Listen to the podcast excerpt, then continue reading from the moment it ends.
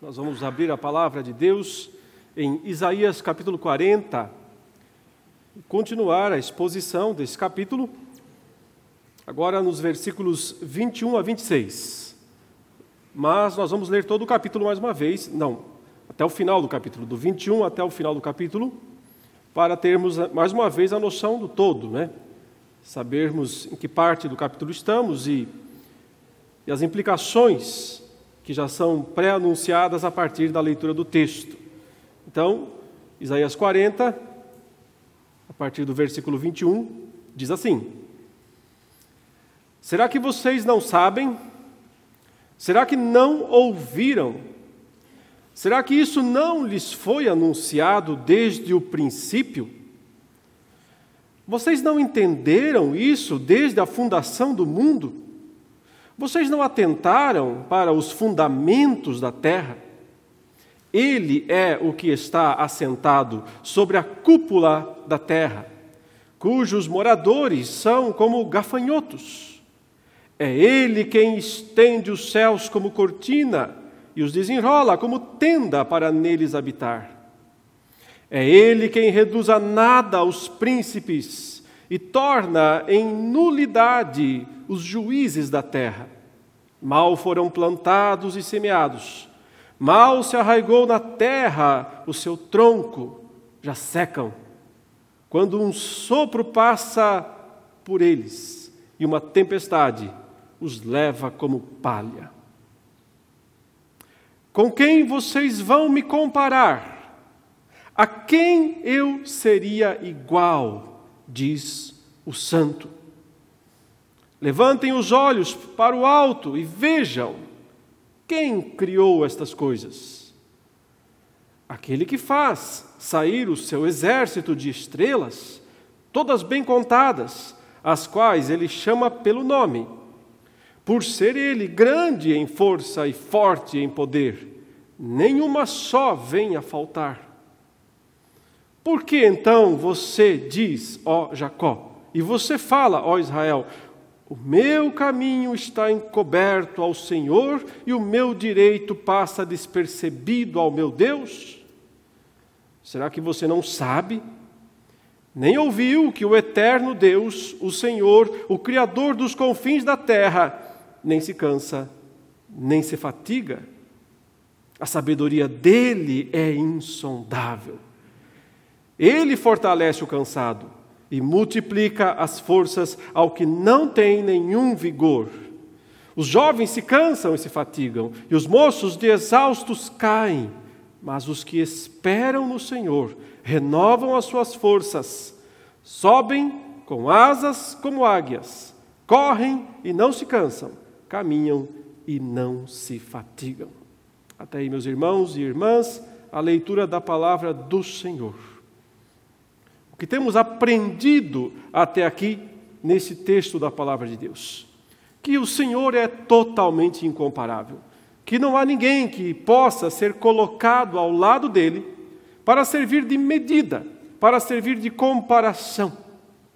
Após dizer aqui nos versículos anteriores né, que Deus não tem ajudantes, não tem conselheiros, ele não tem cooperadores nesse sentido, porque tudo que ele decidiu fazer e fez foi totalmente por sua iniciativa, por sua decisão, sem precisar coletar opiniões alheias, quer de criaturas celestes, quer de criaturas terrenas. Nesse sentido, ele não tem conselheiros, ele não tem ajudantes. Mas também foi dito que ele não tem concorrentes, ele não tem rivais, porque ninguém se compara a ele, ninguém está à altura dele. Muitas vezes, no imaginário popular, que surge a partir de uma teologia errada, uma teologia falsa, que infelizmente permeia a maior parte das igrejas por aí, Deus é descrito como tendo um rival. E esse rival é o diabo. E esse rival é uma, um ser maligno. Mas a Escritura jamais coloca o diabo como um verdadeiro rival de Deus. É claro que ele é um adversário, mas ele é um adversário nosso. Aliás, é assim que o apóstolo Pedro o chama, né? O diabo, vosso adversário. Está sempre, né? Rodeando, tentando devorar alguém na espreita. Ele é sim um adversário, mas é um adversário nosso. Ele não é um adversário de Deus, porque ele não está à altura de Deus. É desigual demais. Se nós pensamos no tamanho de Deus, e se nós pensamos no tamanho do diabo, por maior que ele seja, o diabo, por maior e mais poderoso que ele seja. Claro, se o compararmos a nós, ele é muito grande, o inimigo é muito grande. Mas se comparado a Deus, é nada. E sempre será assim, porque ninguém pode ser comparado a Deus. Nessa passagem, nesse texto, ele colocou aí duas possíveis comparações, no texto que nós lemos agora eh, na semana passada, na última exposição. Ele colocou as nações, as superpotências, então, diante de Deus. Vamos comparar, vamos pegar a grande Babilônia, vamos pegar qualquer nação, qualquer potência, e vamos comparar com Deus. Isso é um pingo que cai de um balde. É só um pozinho fino na balança. É nada, é menos do que nada, é um vácuo. E os ídolos? E os ídolos dos homens? Aqueles em quem os homens põem sua confiança? Né? As estátuas, as imagens que eles constroem. Então, o texto diz: ridículo tentar comparar esse tipo de coisa com o Criador, o Eterno, o Soberano. Totalmente ridículo confiar em imagens de escultura, venerar, adorar, se dirigir a elas de alguma maneira, porque elas são apenas pedra e pau, madeira, que não tem vida, que não tem sentimentos. Essa seria a coisa mais absurda de todas.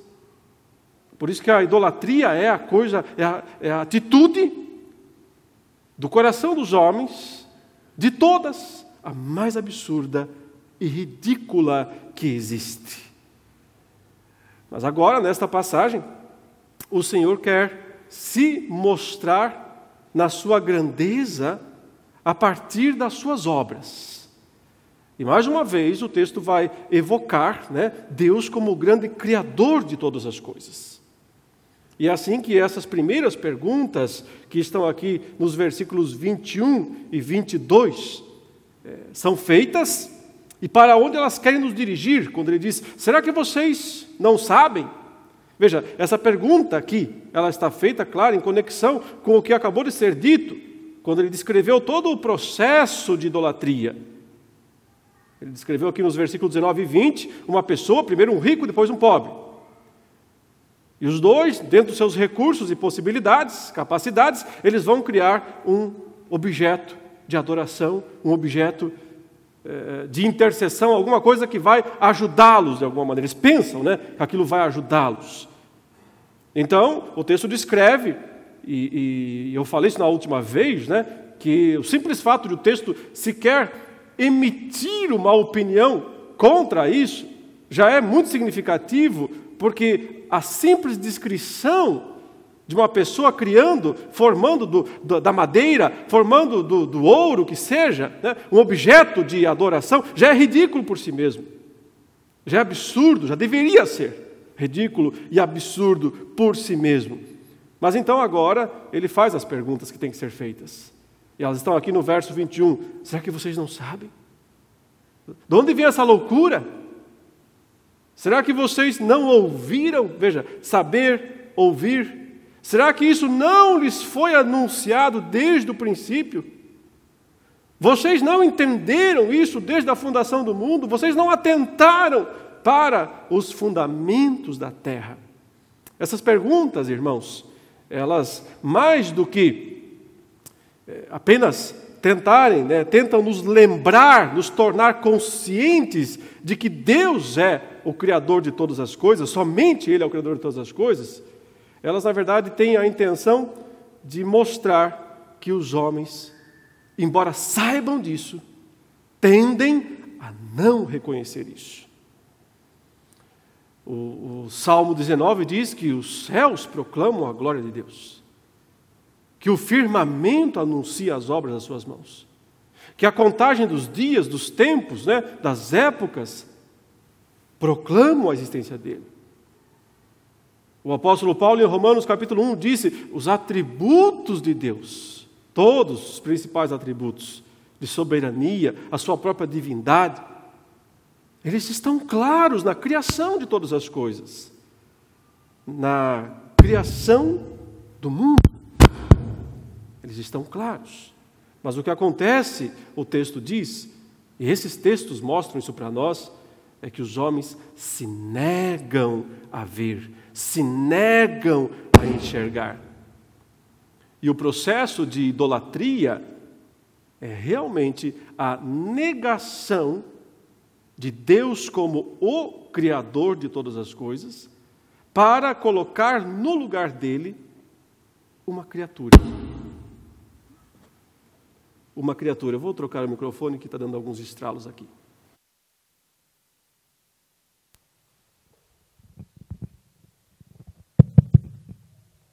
Então, as perguntas aqui não apenas lembram né, se os homens estão conscientes de quem Deus é, porque, de certa forma, todos estão mesmo conscientes disso. Há uma pregação íntima no coração dos homens dizendo Deus existe. Mas o fato é que os homens não reconhecem isso, não admitem isso. E essas perguntas aqui que o texto está fazendo para os homens, vocês não lembram? Vocês não ouviram? Vocês não prestaram atenção na pregação que está aí em toda a natureza, em todas as coisas criadas? Nos lembram as perguntas que o próprio Deus fez a Jó, lá no capítulo 38 do livro de Jó. Quando o Senhor fez aquelas perguntas, Jó, onde você estava quando eu criei o mundo? Onde você estava quando eu estabeleci a ordem de todos os eventos deste mundo, desta terra? E o que Deus queria com isso era lembrar Jó né, de que ele é o único que, por ter criado todas as coisas, sabe o que fazer com elas, sabe como cuidar delas, sabe como administrá-las. Porque a dúvida de Jó, os irmãos lembram qual foi? Ele achou que possivelmente alguma coisa estivesse errada, falhando nos planos de Deus, já que ele estava sofrendo tanto por causa é, de, de, da sua enfermidade, das suas perdas pessoais, terríveis perdas pessoais, e contudo ele não encontrava a razão, o motivo dessas perdas. Ainda que os seus amigos tivessem chegado ali e tentado convencê-lo de que devia ser algum pecado, algum pecado que ele tivesse cometido, a causa de, todos, de todo aquele sofrimento, mas Jó simplesmente não conseguia encontrar esse pecado tão escabroso, tão terrível. E então ele chegou a pensar que poderia haver algo errado, talvez no plano de Deus, talvez no projeto de Deus. E perguntou se Deus não concederia a ele uma conversa, uma audiência, um encontro, para ele poder justificar diante do tribunal de Deus a sua própria eh, indignação diante do seu estado. Mas quando Deus concede o tal encontro, a tal conversa, em vez de Jó falar, é Deus quem fala. E o que ele fala? Ele apenas pergunta: Você estava lá quando eu comecei a criar a terra? Você estava lá quando eu lancei os fundamentos do mundo? Você estava presente quando cada elemento deste mundo foi estabelecido? E Jó só podia dizer: Não, não, não estava. Não, claro que não. Não, óbvio que não. Mas qual era o objetivo de Deus com tudo isso? fazer Jó compreender que o Criador sabe o que faz, que o Criador sabe o que está fazendo. E que a melhor coisa que o crente pode fazer é descansar em Deus, é confiar em Deus. E vejam, esse capítulo termina justamente com essa expressão: os que esperam no Senhor. renovam as suas forças. Esperar no Senhor é o, o equivalente do Antigo Testamento à fé. Né? Aquilo que o Novo Testamento fala em crer no Senhor Jesus. Crer no Senhor. É confiar nele, é esperar nele. Mas é interessante que o Senhor aqui está mostrando no capítulo 40 de Isaías a sua grandeza a partir do fato de que Ele é o Criador de todas as coisas.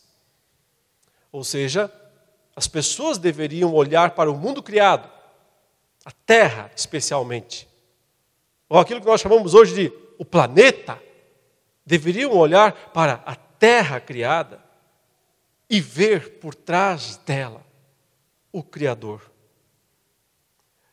Mas os homens se recusam a fazer isso. Eles preferem criar teorias e teorias e mais teorias que tentem se auto-explicar e que consigam dessa maneira descartar Deus do processo. Mas a pergunta a ser feita é: conseguem? Alguma teoria explica? Alguma teoria dá explicações suficientes, satisfatórias para a simples existência deste mundo? Ou para a existência de, do universo?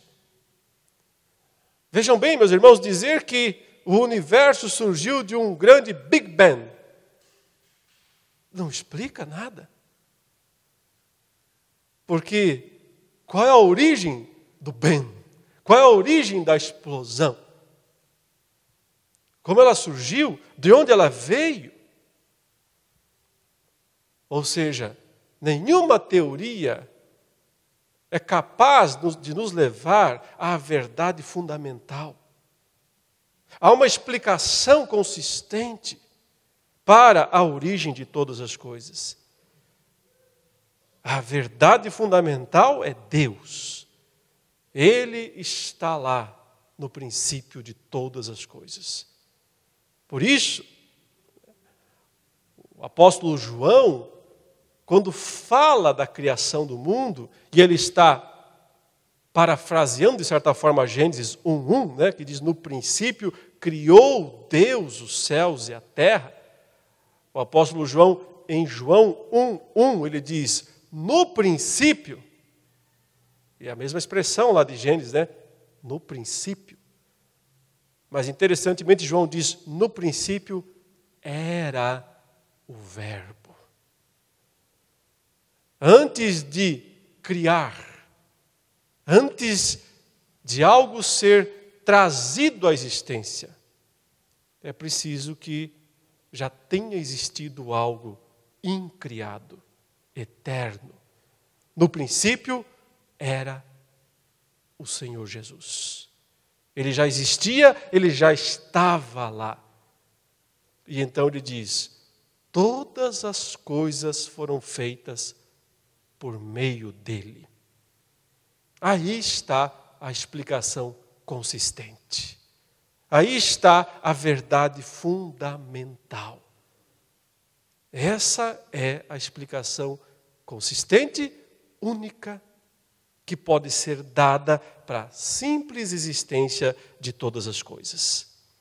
Por isso, essas perguntas aqui, no versículo 21, deveriam levar as pessoas a abrir o seu entendimento e dizer: por que é que eu estou negando tudo isso?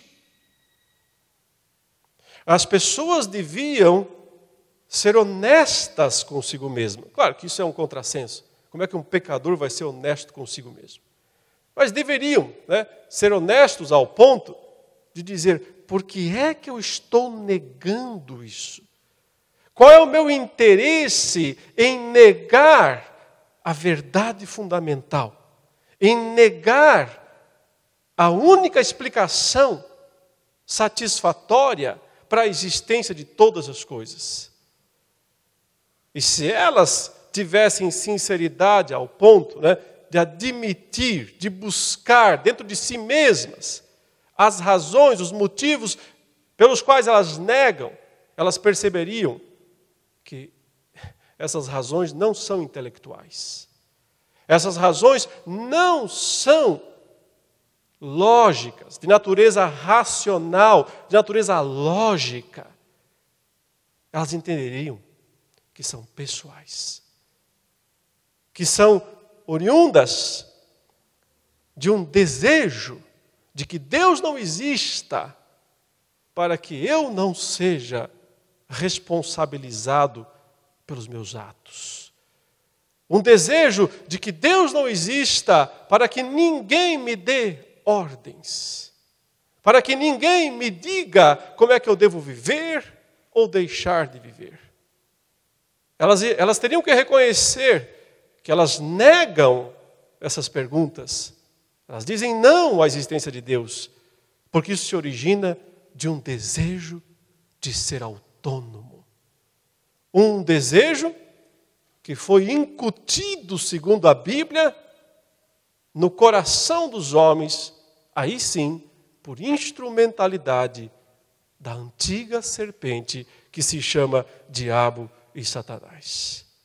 Porque a grande promessa mentirosa feita por essa criatura aos primeiros homens aos primeiros pais foi: no dia em que vocês comerem, vocês serão como Deus.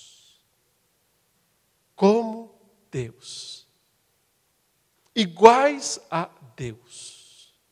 Deuses para si mesmos. Essa foi a grande mentira. Uma mentira sobremodo irônica, não é? Porque esse homem foi criado à imagem de Deus. Então, de certa forma, ele já era como Deus. Ele já era a imagem e semelhança de Deus. Bastava continuar sendo. Justamente quando ele cede ao pecado, cede à tentação, cede à negação de Deus, pensando que então ele se tornará como Deus, é quando ele perde a capacidade de refletir perfeitamente a Deus. E precisa então ouvir essas perguntas. Vocês se esqueceram de tudo. Vocês não se lembram de mais nada. Vocês não percebem mais que Ele é o Criador de todas as coisas. Então, o grande chamado aqui do verso 21 é: acordem. Olhem para a terra, olhem para este mundo e reconheçam que esse mundo precisa de um dono. Esse mundo precisa de um artista, de um criador. Porque senão ele sequer poderia existir. Mas vejam como é que o texto descreve esse criador, então, no versículo 22. Ele é o que está assentado sobre a cúpula da terra cujos moradores são como gafanhotos. É Ele quem estende os céus como cortina e os desenrola como tenda para neles habitar. Essa expressão aqui, ele está assentado sobre a cúpula, literalmente é círculo, sobre o círculo da terra. Por isso que algumas versões mais antigas diziam redondeza. Né? A ideia realmente aponta para o horizonte. Quando nós olhamos para o horizonte, nós vemos aí né, uma ideia de, de círculo. É, aqui, esse texto não está discutindo teorias modernas sobre se a Terra é redonda, se a Terra é plana. Isso pouco importa. Eu não consigo entender como é que muitos cristãos se engajam, sabe, ferrenhamente em discussões dessa natureza, pensando que assim vão trazer qualquer vantagem para o Evangelho, para a pregação do Evangelho frequentemente só trazem confusão, né, desânimo e uh, uh, falta de compreensão das verdades fundamentais. Os cristãos nunca deveriam se envolver em discussões deste, uh, dessa natureza. Isso foge ao nosso escopo. Mesmo assim, contudo, mesmo assim, é interessante perceber o texto falando em círculo, falando em redondeza, falando que como nós podemos ver o horizonte, ele forma mesmo um círculo. E dessa maneira, o texto está dizendo que o Senhor está acima disso, que ele estabeleceu dessa forma e que ele colocou a, o céu, ou a abóboda celeste, como uma espécie de cortina, e que atrás dessa cortina Deus está. Ou seja, ele está dizendo que Deus não está necessariamente em algum lugarzinho ali em cima, que nós pudéssemos pegar uma, uma nave espacial, um foguete. Outro dia, né, um, um, dos bilionários aí, acho que mais do que um, né, foram dar um passeio lá para cima. Subiram ali, a gente fica admirado pensando que eles foram, sei lá, né, até a Lua, até Marte, eles subiram 100 quilômetros. 100 quilômetros de altura, 100 quilômetros é o que você vai daqui até ali no litoral, né? Mais ou menos foi esse, essa distância gigantesca que eles subiram lá para cima e se criou toda essa né, é, é, expressividade no mundo por causa de uma viagem insignificante, totalmente insignificante. Mas mesmo que esse foguete pudesse ir milhares de quilômetros ou como medem, né, anos-luz da Terra, não chegaria até onde Deus está. Porque a ideia é que Deus se ocultou atrás disso. Deus criou tudo isso para, de alguma maneira, escondê-lo de nós, até que ele decida se revelar, até que ele decida vir até nós. E de fato ele veio. E veio, como diz João, como homem. E habitou entre nós. Mas vejam também como é que os homens aí são descritos. São descritos como gafanhotos. Diante dele, no seu tamanho, na sua grandeza, os homens, já naqueles tempos bíblicos, né, aos milhões, hoje aos bilhões, são apenas isso, gafanhotos. Ou seja, insignificantes. Mas aqui entra um paradoxo.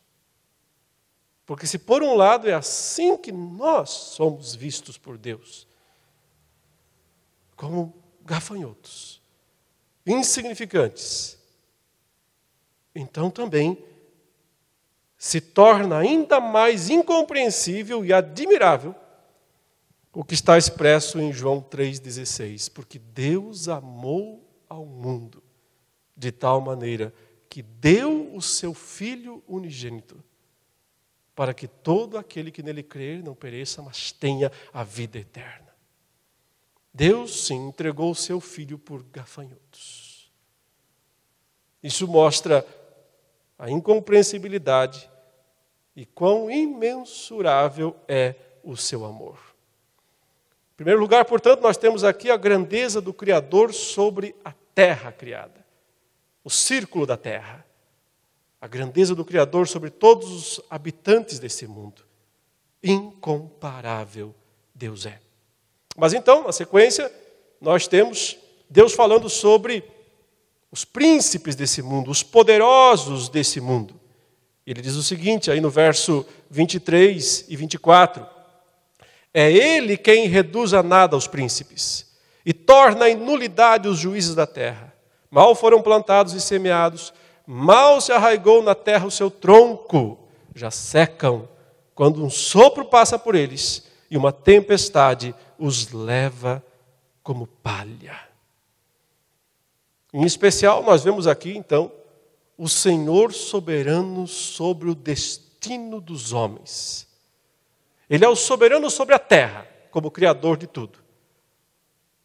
Mas Ele não é o Senhor apenas no atacado. Ele também é o Senhor no varejo. Ele é o Senhor nas pequenas coisas. Ele é o Senhor nos indivíduos. Ele não é só o Senhor das nações nesse sentido, ele é o Senhor dos indivíduos que compõem as nações. E aqui, em destaque, estão os indivíduos mais poderosos. Não é? Quem ele destaca aqui? Os príncipes e os juízes. São, portanto, as pessoas mais importantes deste mundo, as mais respeitadas, as mais admiradas, as mais temidas. Lemos a liturgia sobre Nabucodonosor, o grande rei de Babilônia, que, admirando a grandeza lá dos seus jardins suspensos, disse: É, não é essa a grande Babilônia que eu fiz? para exaltar a minha glória e o meu poder. Aplaudam. E Deus disse: Você vai comer pasto a partir de hoje. O que são os príncipes, irmãos? O que são essas pessoas admiradas, respeitadas, temidas? Diante daquele que estende os céus como cortina, elas são nada. E outra vez vem aquela primeira, aquela palavra que aparece lá em Gênesis 1, verso 2, né? Fala que a terra era sem forma e vazia. Essa expressão também é usada aqui para descrever a grandeza dos príncipes, dos juízes, dos reis da terra, dos governantes, dos poderosos. Sabe o que eles são? O texto hebraico diz torru. É uma expressão hebraica, é, lá de Gênesis 1, 2 é tohu vavohu, que é uma expressão de linguagem. A gente tem palavras em português, em qualquer língua, que o som delas descreve a própria palavra. E essa expressão, é dito, né, significa realmente algo informe, caótico, sem valor. É isso o que os homens são diante de Deus. Eles são nada. E por isso, de tempos em tempos, o Senhor vem visitar também esses homens. Vem visitá-los para destruí-los. Até o dia em que Ele lhes fará né, a última visita. Lembram do Salmo 76, quando o salmista diz: Olha, eu invejava a prosperidade dos ímpios. Eu pensava que para eles não tem tempo mal. Eles sempre estão prósperos, ricos, tranquilos, né? Desfrutando de todas as suas impiedades e perversidades. Até que eu entrei no santuário de Deus e percebi o quanto esses homens estão em lugares escorregadios do nada eles caem. Quando o Senhor visita-os em suas iniquidades. A última visita está marcada. Está marcada, tem data, tem hora, tem dia. O Senhor já marcou a data da sua última visita a esses ímpios.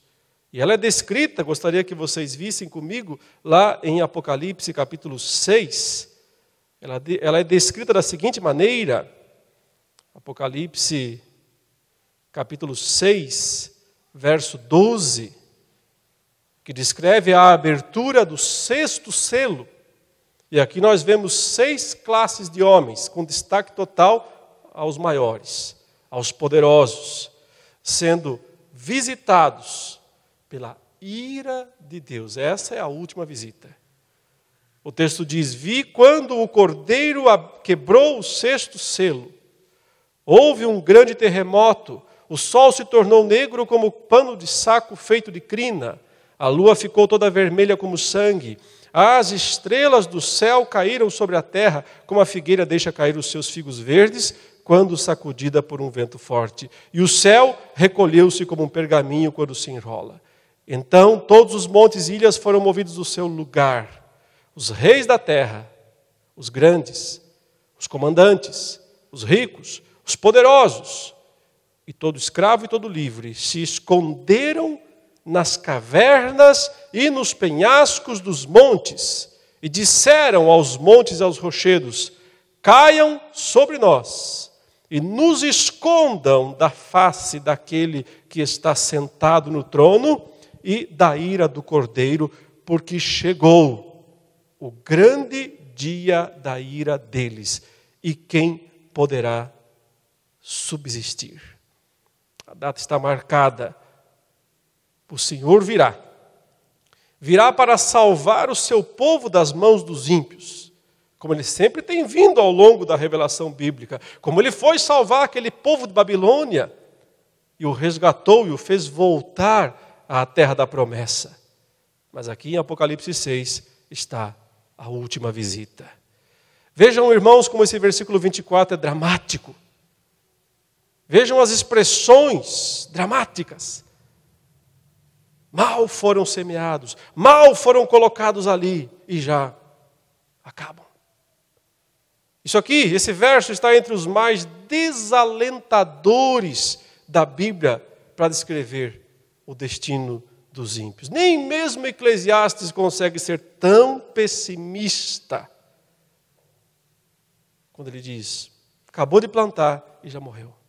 Acabou de ser colocado ali e já passou um sopro e derrubou todos eles. Acabou de ser colocado em evidência e a tempestade já os levou embora.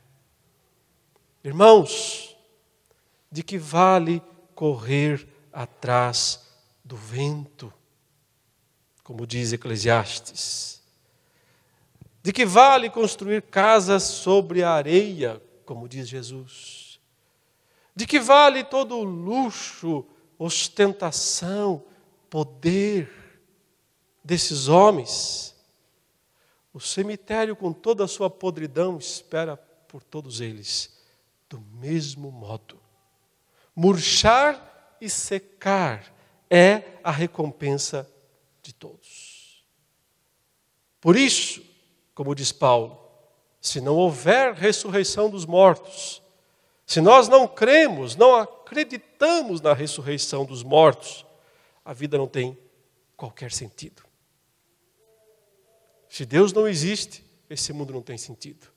Se a ressurreição não existe, a nossa vida não tem sentido. Mas então, para que não caiamos nessa nesse sentimento de desespero, olhando para baixo, olhando para baixo, o Senhor nos chama a olhar para cima. E vejam o modo como ele faz isso, voltando aí em Isaías 40, agora os versos 25 e 26. Agora vejam, Deus em pessoa está falando. Até aqui, as perguntas foram feitas a respeito dele. Vocês não sabem quem ele é, vocês não ouviram o que ele fez, vocês. Mas agora não. Até aqui foi dito: com quem vocês querem comparar a Ele? Agora Deus toma o microfone e Ele mesmo fala, e Ele mesmo discursa. Ele diz: com quem vocês vão me comparar? A quem eu seria igual? E essa frase tem assinatura. Diz o Santo. Levantem os olhos para o alto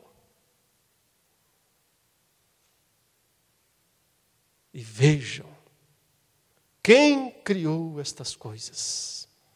Aquele que faz sair o seu exército de estrelas, todas bem contadas, as quais ele chama pelo nome, por ser ele grande em força e forte em poder nenhuma só vem a faltar.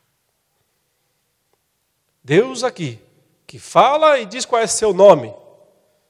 E a gente sabe que Deus tem títulos na Bíblia, né? Algumas, alguns títulos são dados, existe até um nome próprio, que é aquela palavra composta de quatro letras hebraicas, né, o chamado tetragrama, que alguns traduzem como Jeová, outros como Yahvé. Ninguém sabe a pronúncia correta porque ninguém sabe quais eram as vogais que estavam naquele nome quando Deus se revelou. Mas Deus tem outros nomes, Ele é o, o Altíssimo, Ele é o Todo-Poderoso. Mas aqui Deus prefere usar um título que passa a ser também o nome dele. Diz o Santo. E veja, é singular mesmo. E é definido mesmo, não é um santo, é o santo. Quem fala é o santo. Santidade em Deus aponta para a sua absoluta incomparabilidade. É porque ele é diferente de todos. Porque somente ele é santo. E o profeta Isaías teve uma experiência dura com isso, duríssima. Justamente no ano da morte do maior rei dos dias de Isaías, Uzias, um bom rei, mas que morreu de forma trágica, quando, vamos dizer assim, meteu os pés pelas mãos e tentou fazer aquilo que não era dele em termos de ofício sacerdotal. Morreu tragicamente. Depois de 40 anos de reinado, tinha feito reformas impressionantes. E lá estava o trono de Israel, ou de Judá, vago. Então o capítulo 6 diz: No ano da morte do rei Uzias, eu vi o Senhor assentado sobre um alto e sublime trono. E foi ali que essa palavra foi repetida três vezes na língua das criaturas mais puras que existem, os serafins, que clamavam uns para os outros, dizendo: Santo, Santo, Santo é o Senhor dos exércitos. Repetindo três vezes a expressão santo, eles diziam: Santíssimo, absolutamente santo. Dolorosa experiência para Isaías quando percebeu que ele, um pecador, estava diante do Deus Santo. Ai de mim, eu sou um homem de lábios impuros, habito no meio de um povo pecador igualzinho a mim. Mas os meus olhos viram o Senhor dos exércitos. Deus resolveu o problema da incompatibilidade entre a pecaminosidade do homem, Isaías, e a sua santidade. E a solução, irmão, sempre é sacrifício. Sempre é o sangue sendo derramado. É o próprio Deus Santo se sacrificando para salvar a sua criatura amada. Que não passa de um mero gafanhoto e ainda assim amada.